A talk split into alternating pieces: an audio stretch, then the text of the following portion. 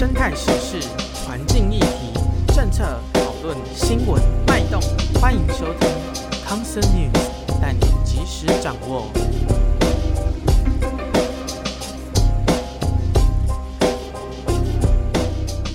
深色的议题，企图以华丽的名来掩饰。欢迎来到康 Sir 制药，我是吕博猫，我是 Flat 鸟，欢迎来到康 Sir News。很久很久没有这样录康 Sir News，真的一段时间了呢。对，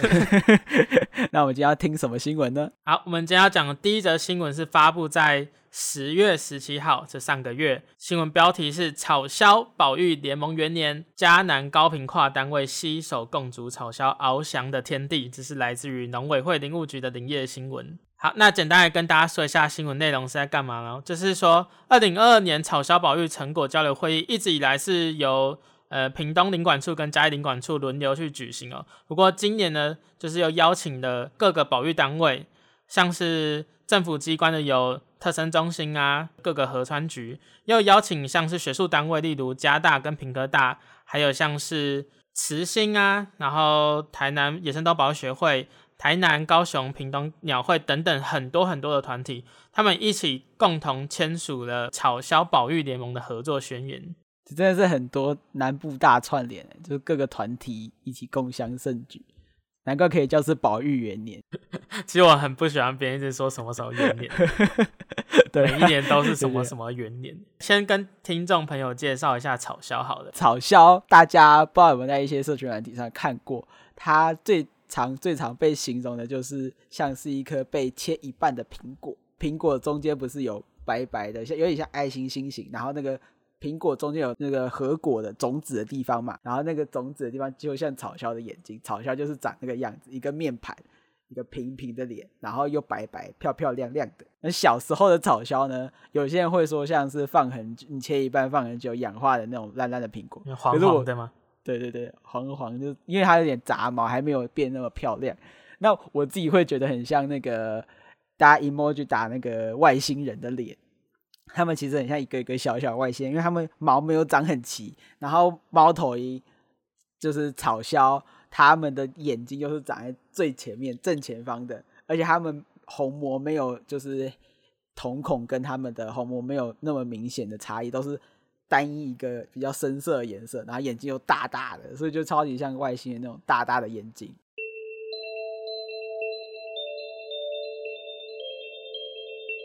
那其实。关于草鸮，其实就有有些人在很早年啊，嘿，例如《民生日报》哈，一九六六年二月二十号，有一则新闻就写说，一只怪鸟，猴头鸟身，鸟翼展开达两公尺。猴头鸟身听起来怎么有点像说埃及神话，或者说什么希腊神话那种组合怪兽？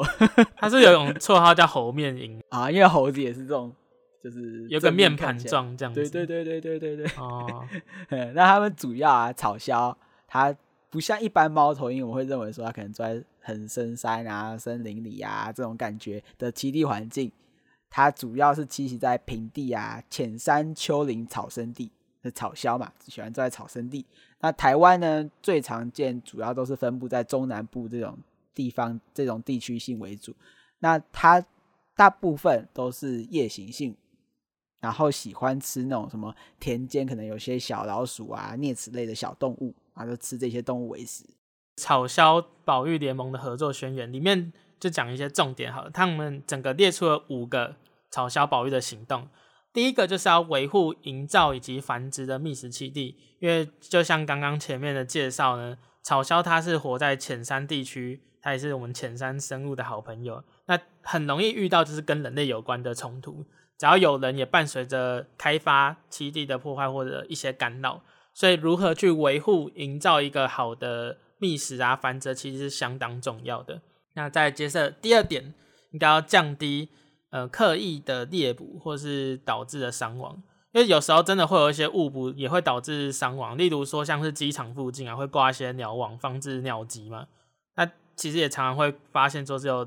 草鸮被刮到这样子，哦，因为像机场那种大部分也是比较空旷，刚才前面提到那种比较平地的草生地的附近，也是草鸮可能会喜欢用的栖地。对啊，光南部就好几个，像水上啊、台南机场等等，这些都是有机会产生冲突的啊。除了这种是非刻意的，更该降低就是刻意的去猎捕啊，所以这都是要一起去考虑的这样子。那另外一个他们会吃老鼠，但是事实上老鼠在民间也常常会有说投放老鼠药，所以要降低老鼠药以及其他中毒药物的情形。然后第四个就是要增加整个草鸮族群的掌握，所以有必要增加像是生物学、生态学相关的知识。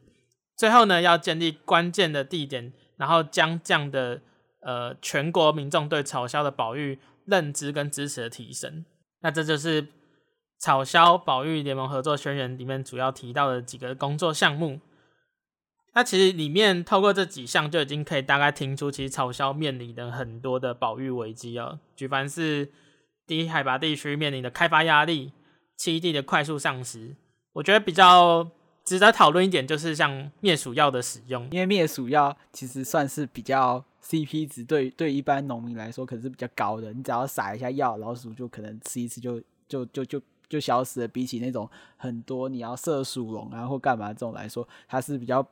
简单、暴力、有效的。甚至还有很多地方政府会免费发，就是灭鼠药。我记得我国小的时候，每个班还要去领那个灭鼠药，在学校的地方。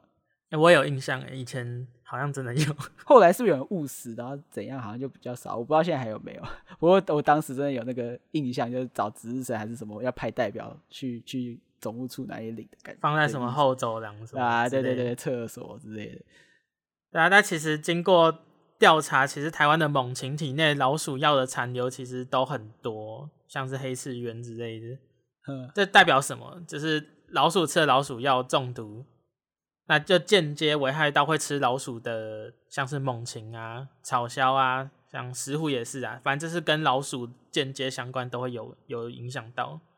这真的是 double kill 哎！你看，他要么这些掠食者吃不到这些老鼠，就是老鼠都被毒死了；要不然就是直接一次死两只，就是吃到快要死掉的老鼠，然后又中毒，超小又中毒，直接双杀。对啊，要么食物没了，不然就中毒。对啊，很惨，哭哭。所以如何去守护他们的原本的栖地是相当重要的。所以这个保育宣言其实就提到很重要一点，像是。呃，生态服务给付，其实这件事情从二零二一年林务局就有开始去提倡，尤其是针对濒危物种。那像台湾现存的有推行，像是石虎啊，然后水獭，还有官田的水雉，就是一种很尾巴很长、漂亮水鸟，还有这次的草鸮也纳进来了。那基本上呢，像台南。高雄、屏东几个乡镇区域，如果你对你的田地有进行友善农地的使用，也就是说你在耕作的时候不去使用除草剂、毒鼠药，你也不会去放兽夹毒饵，基本上你是用友善环境的方式去进行农作，会有三万多元每公顷的奖励金。如果你的田地又去协助栖架的监测，那每案件也会提供一点三万元的奖励金。哎，你知道什么是栖架监测吗？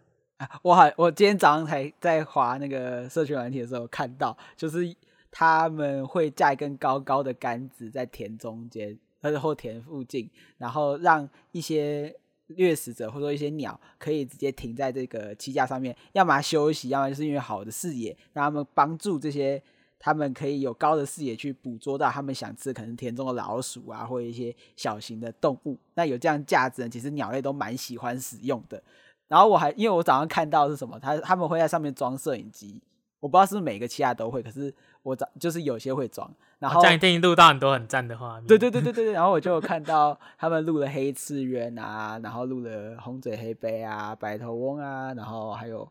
伯劳鸟。然后他们呃那那支影片他剪的很很很搞笑，有点有点有点好笑，就是他因为他们喜欢停在上面的时候，然后还会。就是记录他们大便的那个时间点，然后他在每一个他们大便的时候呢，都故意放一个啵的音效，啥整整部影片就是啵啵啵啵啵。其实如果我剪完，他节奏剪更快，然后全部都都是在大便那个瞬间。对，那你赶快应该还是可以去剪一个特殊企划。对，可是我没有那个监测的影片。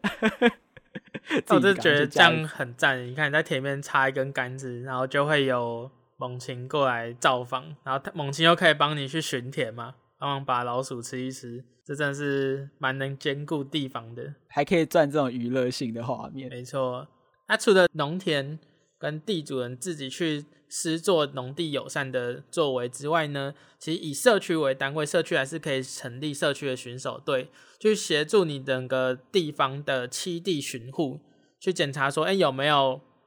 呃像兽夹毒饵或是。恶意架一些就是鸟网，这这鸟网真的很很恐怖，哎，鸟勾上去就直接在那边，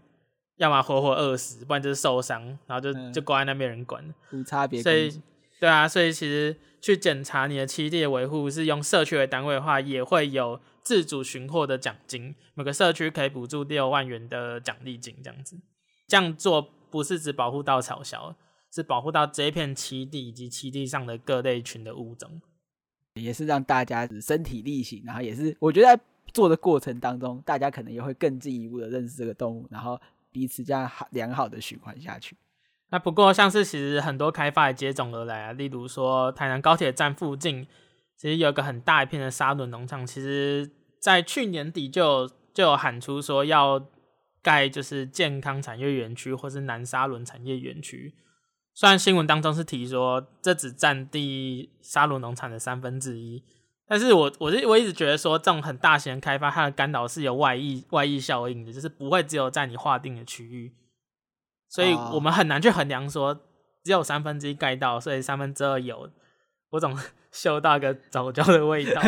对啊，这种生生态的栖地环境就是真的很难说哦，我用比例来算，有时候。它要一个完整的这个区块，它才可以建立这样的族群或生态环境。就希望是不是还是可以有机会去再检查，就是例如说各个工业园区或者其他闲置空地，不会到像这次沙仑农场真的是有明确记载到有草鸮嘛，环景志啊、燕痕啊，还有各式各各样的，就是像什么扇尾莺什么都有。那这个区域一挖，就是很很严重的干扰，真的要好好想一想，嗯、要关注。嗯，以前不知道没关系，不过现在是草鸮元年了，大家可以关注、啊、草鸮元年关，关心一下。还有一点，我觉得也是浅山物种都会面临到一个很重要的危险因子，就是犬的危害啊，狗的危害啊。啊，因为之前就有新闻啊，你有没有看到？就是四月那时候有一个育雏的草鸮巢，然后研究学者在当地架设的摄影机，就就录到就是。有一两只狗在骚扰，有有一个繁殖的草鸮群这样子。那个狗长得很像我的狗，我每天看到黑狗的人看我的狗在搞事。对啊，而且你会发现它的鸟妈妈、鸟爸爸一直发出警戒的叫声，然后还要时不时去要要去扑那些已经跑进来对上吠的狗。那个很可怕、欸，很耗能诶、欸，就是很耗心力。而且我看那个影片，它是从早上到晚，就是从从白天那种亮亮的环境到，就是现，就是因为自动照相机它可能可以有夜视功能，从彩色的到黑白的画面，代表它从这一段长段时间都在这边跟狗那边抗衡。它最长的那段影片就是从早上对峙到到变晚上。呃，那那狗真的很靠背啊，就是别人那边紧在那边睡觉，跟我家狗一样。因为我昨天我家狗狗也是，它真的很犯贱，就是它不知道在哪里叼到我一个可能我我自己没收好的口罩，它把它叼起来把它撕碎，然后撕碎之后又它知道这样不对，然后它它它就赶快跑到底下，怕被跑到桌子底下，然后怕被我们骂，真的、哦、真的很低的。我真的觉得狗就 哎。哎，所以犬只数量控管是很重要的，就是我觉得很重要，就是要支持犬只的控制。对，那包含像是你不应该随便去放养犬只，嗯，因为放跑出去的狗，你真的很难控制。早上在家里吃个饭，然后出去骚扰骚扰草鸮，再回来，你就觉得说，哦，这只狗就是很乖啊，我 都没看到，因为你就不知道啊。所以其实 在外面会发生什么事情都很难，甚至还有你的宠物可能会遇到安全的问题啊，车上车子嘛，路上这样开来开去是很危险的。对啊。然后有人会认为说，是不弃养就可以解决这样问题，其实很难啊，因为现行外面很多的跑来跑去的狗，或者是泛称的游游荡犬只，很多都已经是在野外再生出来的后代了。嗯，它真的是弃养比例也占占不高了，所以不管是弃养，或者是说不要放养，或是控制有其他游荡犬只，这是全部一起都要去做的。对，就不能偏废这样子。嗯，所以如果大家还想要对草鸮更多了解，可以去搜寻。当草鸮飞过，只是环知中心他们做一个很精美的网站，里面有很多丰富的介绍，这样子。那 OK，那这就是草鸮元年我们该了解的故事之一。没错。那我们来看看第二则新闻。好，我们第二则新闻，我们要的新闻标题是：台湾蝶类志最终压轴登场，仿片标本追查消失的斑蝶好时光。那这个是来自于就是环境资讯中心他们的在十一月九号的新闻。呃，在讲这个新闻之前，我可以先聊一下，就是因为台湾蝶类志它其实就是有点类似，就是就图鉴的那种记录不同的蝴蝶的物种，然后有一些对于蝴蝶物种的生态介绍，然后包含要怎么去辨识每个物种的差异，然后它的学名、它的分类的系统是怎么样的去做。呃，撰写，然后有一个完整的书籍。那图鉴最近应该大家比较熟悉的是那个《台北女子图鉴》嘛？那其，然后其实老实讲，我说就图鉴定义来说，他也许有稍微做到，因为他被大家最诟病，就是说哦，用刻板的印象来去刻画那个每一个的角色。那确实，他真的把这什么，他会说哦，我们南部哪有在讲？QQ 球，哎、欸，我们南部哪有在讲炸炸芋圆啊，还是什么炸地瓜球？球对，炸地瓜球。对，QQ 蛋才是正解，各位。对，QQ 蛋。对对对对。然后还有什么？反正北部人都怎样怎样，南部人都怎样怎样。然后他确实把这个差异化。如果就图鉴的角度，确实图鉴的概念就是希望能够辨别每一个物种啊，我就姑且说物种。但我真的觉得永康忍住，永康街的硬要，对他这他就硬要啊，然后我就觉得哦，真的，反正他他不是真实的台，就是你你看的你会期待说它是有一种真实台北味、台湾味在里面，然后可它却全部都是真的是图鉴哎，就是很平面化，就像死板板的一张一张一张照片嘛，就是那种感觉。那回到新闻内容啊，就是今年出版的台湾蝶类志的最终卷呢，它。特别整理出台湾蛱蝶科总共十二个亚科五十八个属，然后总共有一百五十四种的蛱蝶哦。那蛱蝶呃蛱蝶，OK，蛱蝶一个尾部带一个甲，蛱蝶。那这样子，这这个这个数量其实非常庞大，然后可以说是就是台赖台湾就是蝶类种类最多的宝座，就是非蛱蝶科莫属。这有点像是金花虫。那群哦，一大堆都是这样，就是下面超多啊，什么大几科金花虫、蛱蝶，哦，这都是、啊、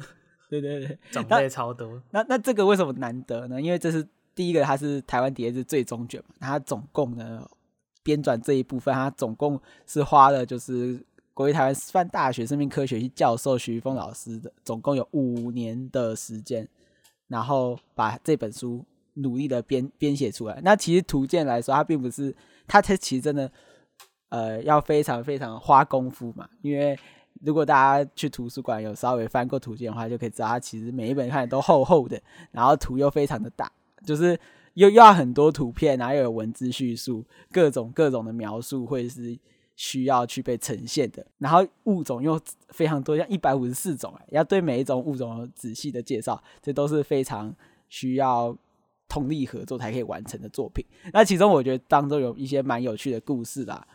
因为像是有些标本并不是那么，有些样本并不是那么好取得。举例来说，像是马拉巴翠蛱蝶，这个蛱蝶它其实在一九九九年九一大地震之后就没有再有采集记录了。那在一九八零年代，这个这个蝴蝶它其实因为太少了，那有人甚至在把它的标本可以卖到二十六万，代表什么？它真的很稀少，很稀少。那对于在做图鉴或者说叠类志这件事情上，我们很需要样本，才可以去可能对它的一些形态去做描述，同时有照片，然后有一些，因为像是昆虫来说，它们生殖器是一个蛮重要的一个辨别的器官，所以要有这样实体的东西，才可以把这个叠类志给完成。那整体来说呢，就是除了台湾民间有有一些原本就是可以把，因为有过去有一些收藏，它原本可能就只是自己。自己想收藏有兴趣而已。那不过因为知道要编纂这个蝶志，他甚至就是愿意把他这些珍贵样本给一起捐出来，然后完成这个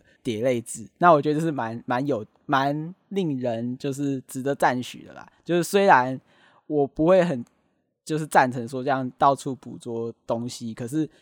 因为可能在每个时代、每个背景都有不一样对于自然接触的这种概念跟认知。那当时他也许是以收藏自己收藏开心的目的，可是当这些人知道说啊要编纂这个一个让大家有更多知识、更多认识我们生态环境的这个蝶类志的同时呢，他们却愿意把这些珍贵的东西给捐赠出来，来完成这个。我觉得有点像是在写自然史的，就是一个自然史的现在进行时，然后把这个东西完成。那甚至因为台湾其实，在早年蛮多就是外国的学者，像是说德士啊，你说的是，我真有做一个名是关于那个说德士刺蛙，呃，那我蛮喜欢的。哦，就是包含说的是啊，或者是斯文豪这些国外的学者啊，百百年前来台湾这些采集这些一大堆东西，那这些样本也不一定都是留在台湾，它可能是留在国外的。那要编纂这个图鉴，也很需要这些像是英国、德国、日本这些有收藏这些标本的国家一起来通力合作。那其实大家都非常的一起，就是共襄盛举啊，跟前面嘲笑一样，就是那种一大堆人一起来帮忙完成一件事情的感觉。其中呢，我觉得比较有趣的是那个。德国的洪堡大学，他把这些就百年的标本保存的非常非常好。就徐玉峰老师的描述来说，他们会觉得说，如果你把这些标本上面时间你都不知道的状况都去除掉的时候，没有这些标本前，你会以为这些标本都没有经过百年的历史，而是。昨天才或者是去年才做的，就是非常短时，他们保存的非常非常的好，而且而且很有趣诶，因为其实这些样本是经历过二次大战轰炸的的那个年代，然后还可以保存这么好，这其实是非常就是会觉得哇，好好难能可贵哦。那其实为什么他们会这样？是因为他们当时非常的珍视这些样本，因为。标本它其实承载的并不只是这个昆虫的尸体而已，它本身还带有这些物种的可能像是分子的证据啊，或者说它形态的证据。它本身是一个人类知识的载，就是红这这一句话是引用自就是红豹大学自然科学相关的学院，他们有这样的就是收藏这些标本的这些单位，他们提出这个概念。然后我觉得我还蛮喜欢的，他他们会认为说，就是因为二次大战。的时候，房屋毁坏很多嘛，那为什么还要救这些标本？那其实他们当时的概念是说，他们会认为说，房子将来有钱再盖就好，但是标本是人类知识的载体，就是失去就不能再复原。最重要的，这些重要性远高于这些硬体设备。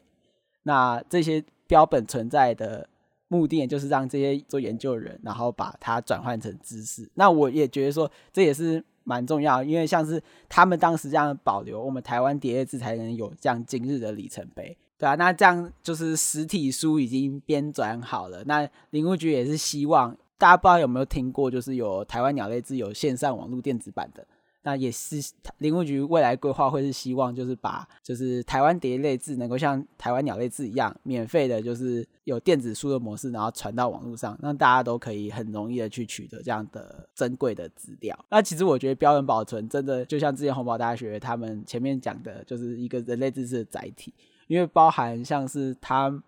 就是我最近做的研究啊，因为我我做一个是关于就是鸟类肾脏大小跟呃盐度的那种相关性的研究，然后我那时候就有去呃特生中心的标本馆，然后拿一些他们里面的样本尸体，然后去做测量，然后那当时也是觉得哇，这些东西也不是我自己采，都是大家慢慢累积下来一起通力合作的一个一个事情，然后我觉得。就是蛮有趣的，而且你会真的是看到前人留下来的东西，然后你可以呃使用它，然后真的有一种呃实地上站在巨人肩膀上的那种很直接的感触。好，那我们节目间的 news 就录到这边。那我们认识的草鸮元年，也知道一个台湾的时代的历程，一个进展，就关于台湾蝶类志最终篇终于完成了。那我们就下次再见喽！我是 Fly 鸟，我是吕国猫，拜拜！我们下次再见喽，拜拜！